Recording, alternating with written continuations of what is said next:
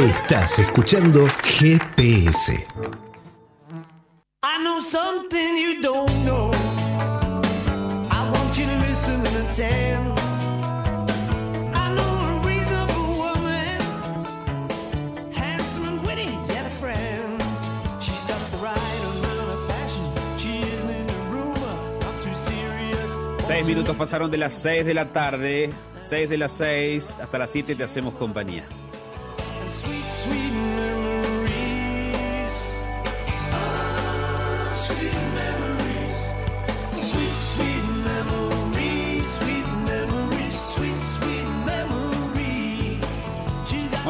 Bueno, y como todos los viernes, estoy, estoy disfrutando. La verdad que yo y la tecnología eh, podría ser un buen capítulo. O mejor un párrafo. O una línea. eh, o una palabra. porque no, a ver, me sorprende. Eso está bueno, porque digo, hace unos días empezamos a usar Zoom en vez de Skype para poder conectarnos. Y, y pasa algo maravilloso. Ahora estamos con Victoria. Vamos, ya la presento en su columna de literatura. Y yo veo que el que habla en el Zoom se enciende su rectángulo, ¿no? Estas, estos detalles de la tecnología, diría estas canchereadas de la tecnología, ¿no? Mientras yo estoy hablando, se enciende el rectángulo con un color amarillo a los costados. Eh, somos tres, está el Gerano, estoy yo y está Victoria, a quien voy a presentar. Y seguramente, apenas la presente, se enciende su rectángulo. Victoria, ¿cómo estás? enciendo el rectángulo para decir Una cosa de locos. Y ahora que te respondí yo, se encendió el mío. Y así eh, po- podemos estar toda la vida. bueno, lo, lo- lo bueno que tiene mi ignorancia con la tecnología es que me sorprendo como si fuera un nene eh, casi todos los días. Salvo cuando no funciona. En esos casos saca lo peor de mí. Eh, Está bueno, ellos quieren n- nada, creo, que cuando nosotros hablamos en persona tenemos todas estas señales visuales, además de las auditivas, y ellos un poco recrean. Creo que lo- los creadores de Zoom, no sé si lo hicieron por esto, ¿no? Pero cuando hay una reunión de muchas personas es muy complicado, no sé si han tenido, yo he tenido muchos cumpleaños y bueno, es, es muy difícil Claro. tener una conversación y viene bien que se encienda ahí el cuadradito para saber quién está hablando. ¿No te fue bien con Zoom y los cumpleaños? No, no, me, me, me re divertí, tengo que decir, este, con, con algunos, eh, pero en otros, sobre todo los familiares, y por ahí era porque eran familiares, no se entendía quién hablaba. Entonces el rectángulo era súper útil. Claro, ahí, ahí a veces era, era súper útil. Qué bueno, qué bueno. Eh, bueno, yo no soy muy habitué de Zoom, por eso me, me sorprendo con todo esto. Bueno, Victoria, ¿cómo andas? ¿Bien? Bien, muy bien, muy bien. Qué bueno, qué bueno. Bueno, y hoy, em, ¿qué decidiste compartir con nosotros? Mira, hoy viste que a veces la, la columna da algunos volantazos y, mm, y en vez de compartir eh, algo literario, traigo algún texto que es más de reflexión o más filosófico. Y mm, bueno, y en esta, en esta ocasión quería compartir con ustedes un fragmento, lo, lo podemos ir con- mechando, ¿no? Conversando.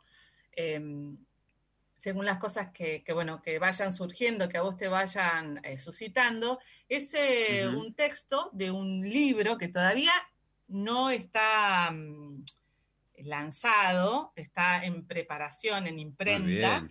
Eh, ustedes saben que yo trabajo para una editorial española que se llama Coan Libros, es una editorial nueva que mm, aborda temas de autoconocimiento desde muy distintos ángulos, desde la filosofía, la psicología, la astrología, bueno, de todo. Eh, Bueno, y eh, es- esta es una colección que va a salir, eh, que son, es una colección que está muy enfocada en temas prácticos, ¿no? Pero que quieren provocar a la reflexión. Y este libro, que es de Robert Poynton, habla sobre el tema de la pausa. Lo escribió antes de la cuarentena, ¿eh? quiero aclarar. Pero con la cuarentena está que Fue arde el tema. Claro, está que arde. Eh, es un libro muy interesante y porque, porque aborda esto antes, ¿no? Em, ¿Te acordás que el primer texto que nosotros compartimos en cuarentena fue ese de la italiana, la poeta, esta italiana Mariangela Sí, Gualtieri, hermoso, que sí. hablaba, claro, que empezaba con esta frase tan fuerte, esta frase tan fuerte, teníamos que parar, ¿no? Eh, y el mensaje de Robert Poynton, de este autor, eh, es el mismo, ¿no? Ten- tenemos que parar. Eh, y bueno, entonces por eso, pero desde un ángulo distinto, ¿no? Y por eso lo quería compartir eh, con ustedes. Qué bueno. Yo, yo, a mí se me cortó un poquito, no sé si Paula que me diga si se escuchó bien al aire, porque yo el tramo final de, de Victoria no lo escuché. Pero si se escuchó, fantástico, porque bueno, escuché el 95% de lo que dijo. Sí, se escuchó, me dice que se escuchó, el problema como siempre soy yo. Eh, Bueno, y, no, te escucho, te escucho. Re- retomamos ahora con la, con la lectura y, y- y nada, te pones rápidamente al día. Estaba, estaba diciendo simplemente que, eh, bueno, María Ángela Gualtieri lo, lo decía desde el lugar de la poesía, a este teníamos que parar, había, era tan difícil hacerlo de manera consciente que, que había casi una pulsión inconsciente, eh, bueno, que nos obligó, ¿no? Es como eh, Robert Ujú. Poynton, este autor, dice que cuando uno eh, se resiste a parar, eh, tu cuerpo a veces te para. Por ejemplo, te para un ataque al corazón, te para, bueno, te, Mm. te paran algunas cosas, ¿no? Eh, bueno, Sí, entonces sí. quería compartir un poco la- lo que es la introducción, algunos fragmentos de la introducción de- del libro para, para compartir. Qué bueno, me gusta. ¿Dale? Bueno, Dale. Lo, lo leo. En general, no prestamos mucha atención ni damos importancia a los espacios entre todas las tareas que tenemos. Creo que deberíamos hacerlo. En la vida, como en el arte, hay que dar un paso atrás para verlo. El espacio negativo, el que rodea o queda entre objetos y eventos, da forma al todo. Es fácil no darse cuenta. En nuestras vidas el espacio está siempre bajo presión. Poderosas fuerzas se alían para exprimirlo. La primera de ellas es la tecnología. Las máquinas trabajan bien a velocidad constante y cuanto más rápido mejor. Están diseñadas y han sido fabricadas para ello. Sea que hilen algodón o que realicen cálculos, su punto fuerte son las acciones constantes y repetitivas y nuestro mundo está diseñado cada vez más por las máquinas y para las máquinas. Pero lo que funciona bien para las máquinas no funciona bien para las personas. El lenguaje y las imágenes que utilizamos para describir nuestra relación con la tecnología son reveladores. Hablamos de ahogarnos, de sentirnos paralizados o de tener que desintoxicarnos. Eh, como dice el escritor Pico Ayer, lo único que no nos puede dar la tecnología es el conocimiento para hacer el mejor uso posible de la tecnología. Pero a pesar de ello, la tecnología digital se entromete cada vez más en nuestra intimidad. Puede que tengamos los teléfonos en la palma de la mano, pero son ellos los que nos tienen bien agarrados. Nos estamos adaptando a las máquinas y nos regimos por sus mismos patrones. Se juzga a las personas por lo rápido que responden, no por la calidad de sus respuestas. Nuestro lenguaje y nuestras normas evolucionan como un reflejo de todo esto. Estar siempre disponible se convierte en algo de lo que alardeamos o a lo que aspiramos. Estas ideas están infiltrándose en nuestra cultura. Conforme aumenta el número de personas que vivimos en ciudades con poca o ninguna conexión con la naturaleza, antiguas prácticas culturales, más en armonía con las estaciones y las mareas, pierden importancia o desaparecen, enterradas bajo el incesante e insensato golpeteo de una máquina. El estar ocupado está muy bien visto. Hemos creado una floreciente industria de productividad personal y gestión del tiempo, que también debe mucho a las máquinas y que premia la eficiencia por encima de todo lo demás. La idea de que la velocidad es igual a la productividad está tan extendida y es tan predominante que no somos conscientes de ello. Por eso asociamos la pausa con retraso y procrastinación, no con reflexión o sabiduría. Y a todo esto, dice el autor, acá ya me, meto yo, ¿no? Para un mini resumen, dice que además de, esto, de la tecnología y de esta cultura, hay una tercera influencia que es el trabajo constante, que, eh, y ahora sigo citándolo, que puede ser una vía de escape para muchos de nosotros. No tapa el trabajo constante, ese pozo profundo de ansiedad que nos genera lo que podría pasar si paramos. Lo que podríamos descubrir nos asusta. Si no estamos tachando cosas de nuestra lista de tareas pendientes, entonces, ¿quiénes somos? Qué bueno. Además, algo que me pareció. Sí me pareció tan interesante es esto, esta idea de cómo ese vínculo que tenemos con la tecnología, en un sentido, entiendo, adictivo, eh, moldea la cultura, ¿no? Moldea nuestros hábitos y va naturalizando algunos comportamientos que en realidad son propios de ese vínculo con la tecnología, pero que nada, los moldea y, le da forma a, a nuestra vida, ¿no? Sí, Sí, vos sabés que mm, a partir de, bueno, de, esta crisis que provoca el coronavirus, que en realidad muestra también crisis previas, ¿no? Por ejemplo, en educación. Pensar, que, pensar que uno puede, em, puede llevar el, eh, el modelo a lo virtual y que no pasa nada, digo, que lo puede reproducir y que es lo mismo, bueno, es un tremendo error es una tremenda miopía, ¿no? Entonces yo creo que nos tiene que servir para darnos cuenta, eh, justamente, ¿no? Eh, eh, cuando sí valoramos la tecnología, valoramos las cosas que, por supuesto, que nos permite lo virtual, pero también rescatemos lo que, lo que no nos permite lo virtual. En el caso de la educación es, es impresionante.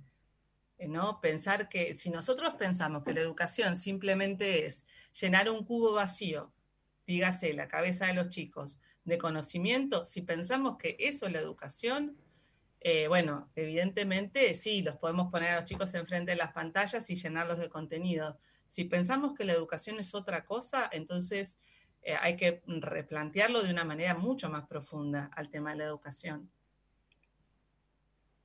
Lo que sí, yo ahora eh, que te escucho pienso en esto, ¿no? Muchas veces en el programa hablamos de si eh, esta crisis que vivimos nos, nos, va a llevar a algún lugar, ¿no? A otro lugar distinto al que conocíamos. Pero si no sucede eso, pero sí generó que en un porcentaje altísimo, eso, eh, esto te diría que es casi indudable, todos reflexionamos sobre la vida que, que tenemos y que teníamos creo que ya es suficiente, ¿no? Eh, para no ser, para no poner demasiadas expectativas en cuanto a hacia dónde vamos, pero eh, revisar nuestra vida o revisar nuestro vínculo con, con, un montón de cosas, con el trabajo, con la familia, o con las relaciones o lo que sea, ya es un capítulo trascendental en la historia de la humanidad. Me parece que después cada uno, por supuesto, elegirá el camino que quiere, pero eh, son disparadores, ¿no? es, un, es una discusión interna, es una cuestión, ¿no? Es, eso creo que a, la mayoría de las personas eh, le sucedió en este tiempo, ¿no? Totalmente, totalmente. Si no, digo, es, es, es, una crisis que, que, provoca la reflexión y que uno a veces tiende, ¿no? La, no hay una respuesta fácil para todo. No, eh, uno supone que dice, bueno, a partir de entonces de esta crisis nos mudamos a lo virtual. Mm, no, no, es, no es tan fácil. No. No, no, pero bueno, en ese, ese recorrido que, en ese recorrido que compartiste, ahí, ahí hubo un, un pensamiento que, que de otra forma no se hubiese generado. Por lo tanto, hay un aprendizaje y uno termina reflexionando seguramente que el valor que tiene el, vínculo, el contacto, el lugar que debe ocupar la tecnología, el complemento que debe, debe ser y punto, digamos, digamos ese razonamiento en, un, en la dinámica de todos los días no sucede. Eh, digo, antes de la pandemia, ¿no? No, no, no, no, no, fue, la verdad que fue, fue un, generó, ¿no? Generó este, este espacio de, de pensar, ¿no? Eh, muchas cosas no tienen una respuesta fácil. Vos sabés que yo soy una apasionada del, y trabajo hace mucho en el mundo del libro y mm, por supuesto que volvió con mucha fuerza el tema de los libros digitales, del audiolibro. Y ahora, bueno, hubo la, noticia esta de que Planeta va a vender por Mercado Libre. Esto es decir, que em, saltea a la, librería, que es el lugar clásico ¿no? de, la, de la mm. venta y evidentemente es el, eslabón más frágil ¿no? de, todo el circuito. Y mm, bueno, también da que pensar, porque eh, evidentemente da una facilidad y al mismo tiempo quita, eh, digo, si uno lo piensa desde el punto de vista solo económico, evidentemente a la editorial le cierra, ¿no? Tener un punto más de, venta cuando la librería está cerrada, porque no pueden abrir, porque el público no puede ir, etcétera. Digo, si uno piensa nada más en lo económico, cierra.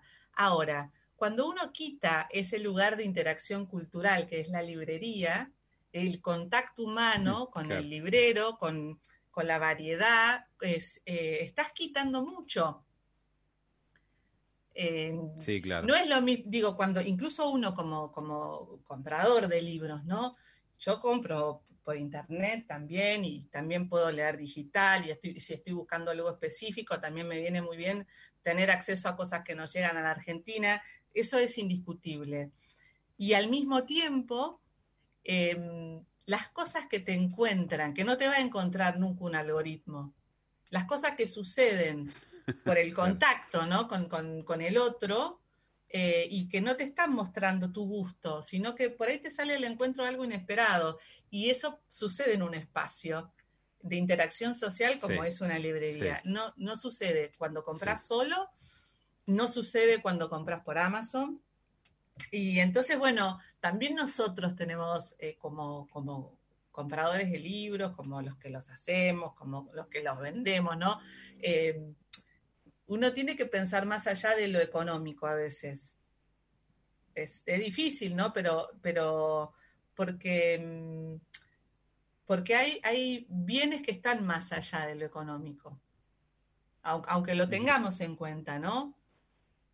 La interacción social y, la cultura y, lo que genera una librería como lugar de encuentro eh, tiene un valor que va más allá del meramente económico. Totalmente, totalmente. Bueno, qué bueno que en esta columna eh,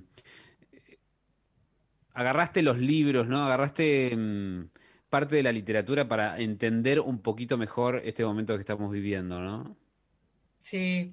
No, sé si lo planeamos así, pero se fue dando. se fue dando. Se fue, creo que nos golpeó, que nos, nos, primero nos golpeó, después, bueno, como que no salíamos de nuestro asombro.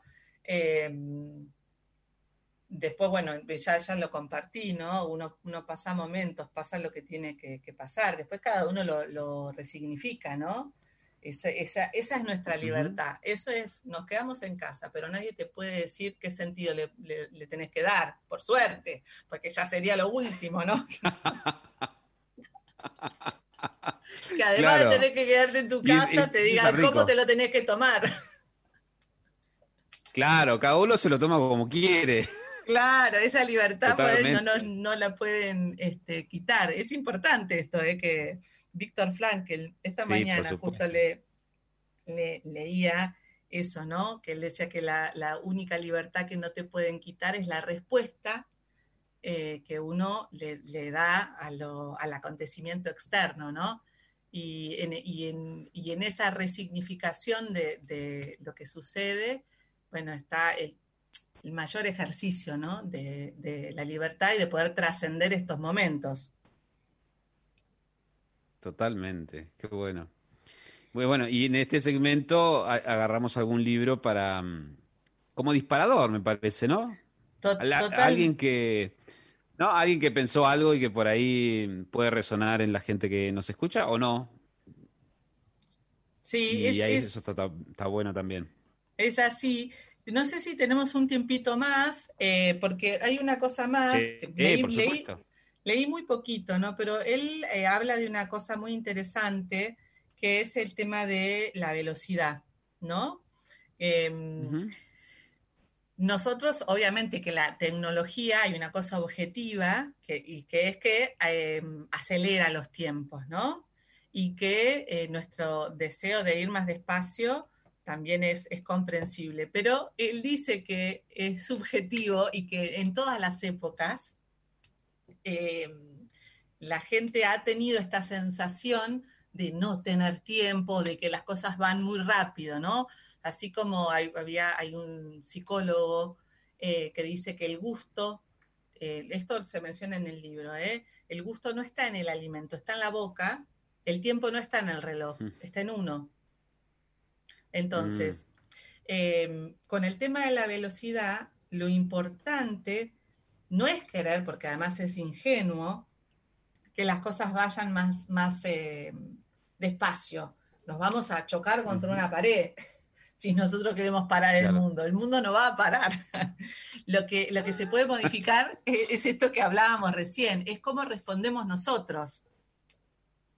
¿No? Claro, Eh, eh, totalmente. eso, Bueno, sí. eso es, claro, eso es lo interesante, porque, porque si nos resistimos, la resistencia genera tensión y eso nos lleva al estrés.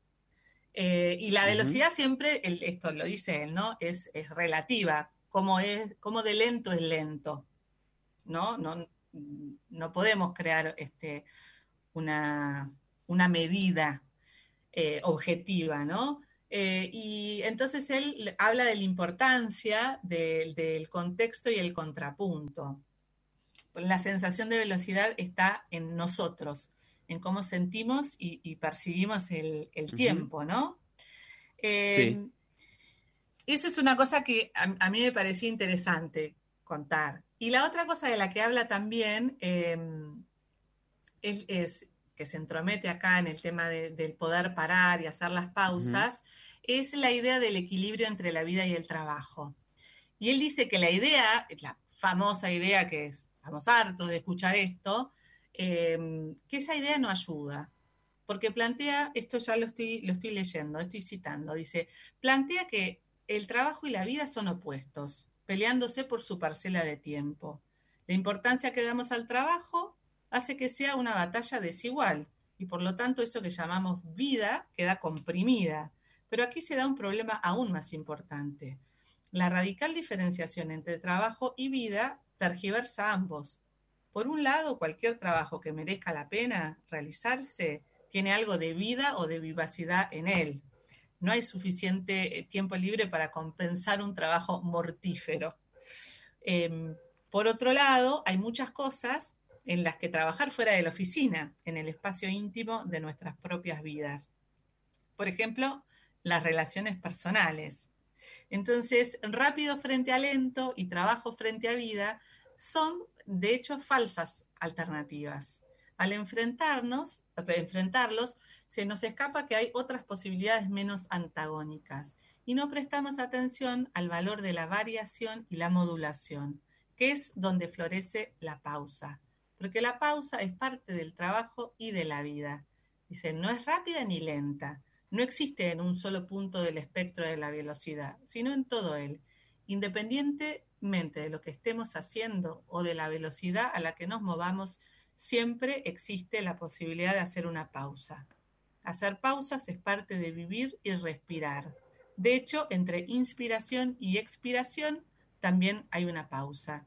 Y el propósito de parar un momento no es solo descansar, por muy importante que sea. En una pausa nos podemos cuestionar maneras de actuar ya existentes. Se nos pueden ocurrir nuevas ideas o podemos simplemente apreciar la vida que tenemos. Sin parar un momento a observarnos a nosotros mismos, ¿cómo podemos analizar qué otras cosas podríamos hacer? ¿O ¿En quiénes nos podríamos convertir? Si avanzamos siempre sin descanso, ¿dónde queda el espacio para el corazón? Dice que la pausa es una presencia activa, no es tanto una ausencia de pensamiento o de acción, ¿no? Porque uno se imagina que en la pausa uno no hace nada, ¿no? Y hay muchas maneras, él lo aborda en el libro, de hacer pausas, desde salir a caminar con el perro, desde escribir, desde dibujar, desde... Hay muchas maneras de generar eh, esto que él dice, ¿no? Una variación.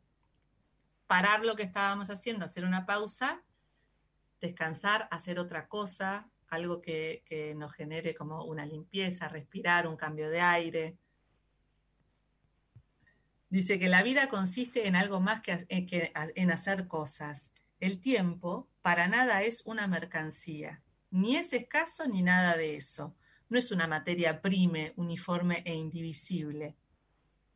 Nuestra vivencia del tiempo es tremendamente diferente en función de lo que estemos haciendo.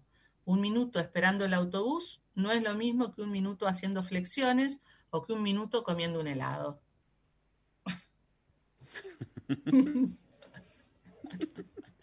Qué bueno, qué bueno. De que me acordaba mucho porque eh, hay dos, dos, dos, eh, dos audios que compartimos acá. Uno de Pepe Mujica, expresidente de Uruguay, que habla mucho de esto de, mm, de a qué le dedicamos eh, el tiempo, ¿no? A- si- y esto lo relaciona mucho con el consumismo, ¿no? ¿Cuánto tiempo le vas a dedicar de tu vida a trabajar para poder comprar eso que no necesitas, digamos, como síntesis de un pensamiento muy interesante, ¿no? Muy interesante, muy interesante, porque se te va la vida eh, pagando algo. Mm. Digo, pagás con tu vida, por ejemplo, la, la plata para pagás comprar con algo. tu vida. Con tu vida, ese es tu tiempo de vida, lo estás este, consumiendo a cambio de un objeto. Exacto. El planteo me parece súper interesante. Bueno, es lindo, dice, es, es- me- es una pausa, es una apertura, ¿no? Y funciona como una puerta. Eh, eh, cuenta que en los monasterios eh, zen, antes de entrar en el lugar de meditación, hay una puerta que tiene como un pequeño zócalo en el piso, que, que cuando el monje entra, tiene que, que, evidentemente levantar el pie o se, o se tropieza. Y eso está ahí Claro. para que eh, preste atención a donde esté entrando. Lo obliga a hacer Ah, una mirá. pausa. No se necesitan grandes Claro. cosas para, para hacer una pausa, ¿no? Es simplemente, eh, puede ser contar hasta uno, digo, no, no, no requiere Sí, sí, sí, sí, plata, no requiere mm, formación, no requiere, simplemente eh, requiere la intención, ¿no? De hacerlo. Qué bueno, qué bueno. Victoria, gracias como siempre. No, por favor, una Daniel, oportunidad para reflexionar un poco. un placer, un placer. Bueno, y nos encontramos pronto. Nos encontramos pronto. Te mando un beso muy grande. Igualmente, gracias. Chao, chao.